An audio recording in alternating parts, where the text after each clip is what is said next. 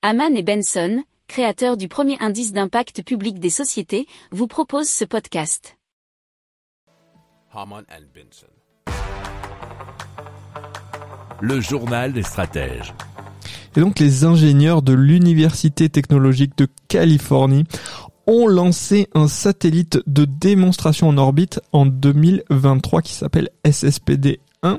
Alors ce satellite utilise de grands panneaux solaires pour capter l'énergie solaire qui est ensuite converti en courant micro-ondes et cela conformément au plan de Peter Glaser qui est euh, l'ingénieur de la NASA.